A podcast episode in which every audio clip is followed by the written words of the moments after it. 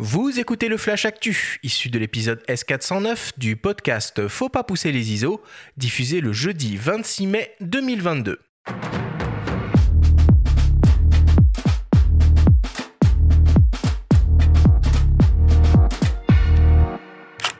Cette semaine dans le Flash Actu, Canon lance deux nouveaux boîtiers APS-C en monture RF. Tokina lance pour sa part une focale standard ultra lumineuse en monture Sony E et Fujifilm X et Visa dévoile la programmation de sa 34e édition. Le Flash Actu vous est présenté par Fox.fr, le site des spécialistes de l'image. Canon développe sa gamme de boîtiers hybrides en monture RF avec deux nouveaux modèles équipés d'un capteur au format APS-C.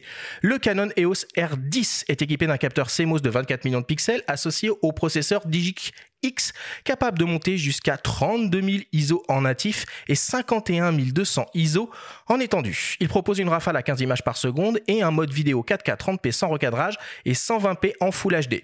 Il dispose d'un écran orientable et d'un viseur électronique de 2,36 millions de pixels.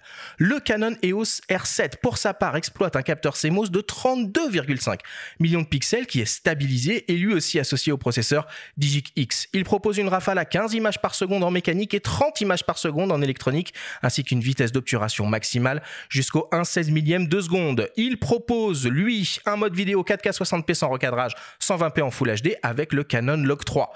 Il dispose également d'un écran orientable, d'un viseur électronique, de deux emplacements carte mémoire SD UHS 2 et d'une construction protégée contre la poussière et l'humidité. Nous avons rencontré Jackie Carré, chef de gamme produits photo chez Canon. Il nous parle de ces deux nouveaux appareils. On l'écoute. On a un premier produit, donc Léo Cerdis, qui est un produit qui vient directement à la suite des, euh, des 90D, donc un produit très euh, polyvalent et pour le grand public, mais quand même pour les passionnés, hein, qui va profiter des avantages du système EOS R, avec un capteur qui fait 24 euh, millions de pixels. Et puis son grand frère, qui est très attendu chez les photographes animaliers, qui est l'EOS R7, et qui lui vient directement à la suite de la série légendaire des 7D, et qui va vraiment profiter donc des capteurs APS-C avec un capteur 32 millions de pixels, euh, une stabilisation d'image euh, IBIS qui permet de monter jusqu'à 8 stops, une cadence à 30 images par seconde, donc des caractéristiques très intéressantes pour les photographes animaliers et sportifs également bien sûr. Donc ces deux produits, donc un grand public enthousiaste et vraiment un passionné sportif animalier qui sera vraiment, euh, je pense, le fer de lance des produits APS-C et qui va adresser des clients qui étaient en attente d'un successeur du CD avec impatience. Les nouveaux Canon EOS R10 et R7 seront disponibles cet été et proposés au prix de 979 euros nu pour le R10 et au prix de 1499 euros nu pour le R7. À noter que des kits avec de nouveaux objectifs seront proposés, un 18-45 mm f4.563 IS STM et un 18-150 mm f3.563 IS STM également. À noter aussi qu'une bague d'adaptation EF RF sera offerte. Tokina vient d'annoncer une nouvelle optique conçue pour les hybrides équipés de capteurs au format APS-C en monture Sony E et Fujifilm X. Il s'agit d'une focale fixe de 33 mm équivalent donc à un 49,5 mm. Cet objectif est ultra lumineux puisqu'il propose une ouverture maximale de f 1-2. L'objectif est composé de 9 lentilles réparties en 7 groupes avec un diaphragme circulaire à 11 lamelles. C'est un objectif manuel qui offre une distance minimale de mise au point de 50 cm. La bague de mise au point propose une rotation sur 160 degrés pour disposer de réglages précis.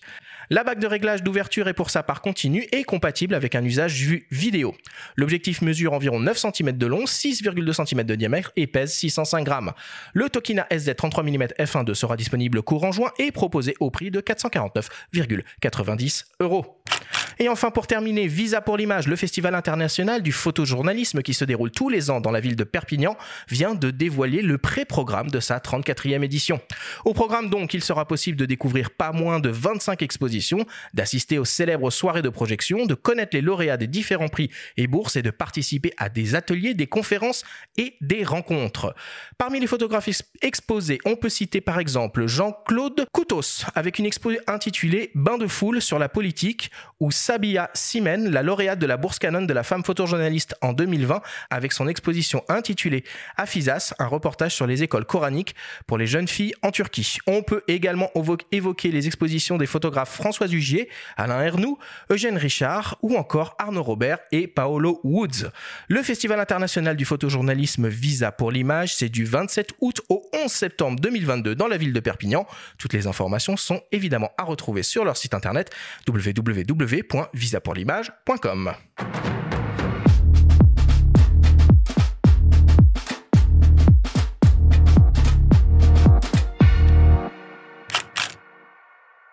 très belle actu cette semaine, des nouveaux boîtiers, ça faisait un moment, ça fait plaisir, ils ont l'air bien chauds chez Canon en ce moment, enfin ça sent un peu le sapin quand même euh, pour euh, pour les réflexes déjà, et puis peut-être même pour les hybrides en monture euh, euh. Ah bah la monture EOSM est morte, hein, on peut le dire. Alors que Canon ne le dira peut-être pas comme ça. Nous, on peut, on peut le dire. En tout cas, c'est le retour des, des, des, petits capteurs. C'est bien. On en parlait en début d'année. Hein. Ouais. On a, on a fait des émissions sur le micro 4 tiers. Ça montre que Fuji a pas eu tort de persister sur la PSC. Canon y revient puisqu'ils y étaient déjà, comme tu viens de le dire, avec les EOSM.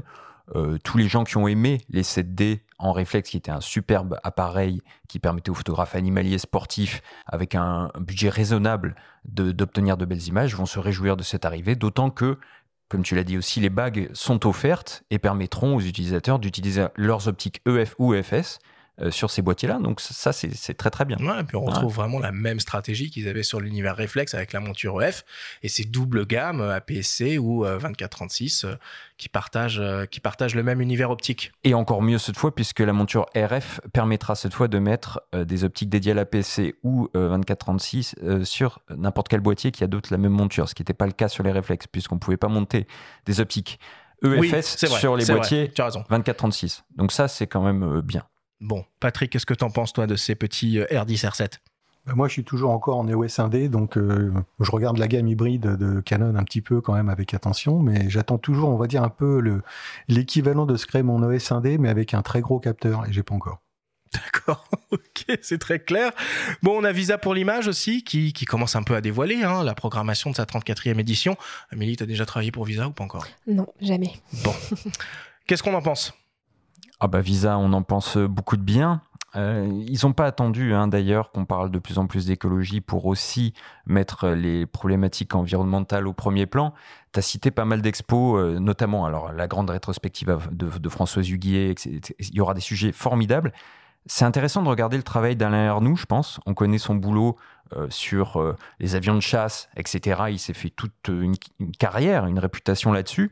Là, il s'intéresse à des euh, espèces en voie de disparition, en voie d'extinction, en Ouais. noir et blanc. Moi, je serais personnellement très curieux d'aller voir ce boulot-là. Et puis, il y a aussi un photographe moi, que j'adore, euh, Brent Steerton, un photographe du National Geo, qui euh, va nous sensibiliser à la consommation de, de- de viande d'animaux de brousse, qui sont vecteurs de pandémie. Donc, des sujets assez pointus, euh, toujours superbement photographiés et scénographiés. Visa, moi, c'est un endroit que j'adore. Et surtout, tout est gratuit. Et ça, faut le rappeler. C'est-à-dire que ces expos sont toutes accessibles pour tout le monde gratuitement. Voilà.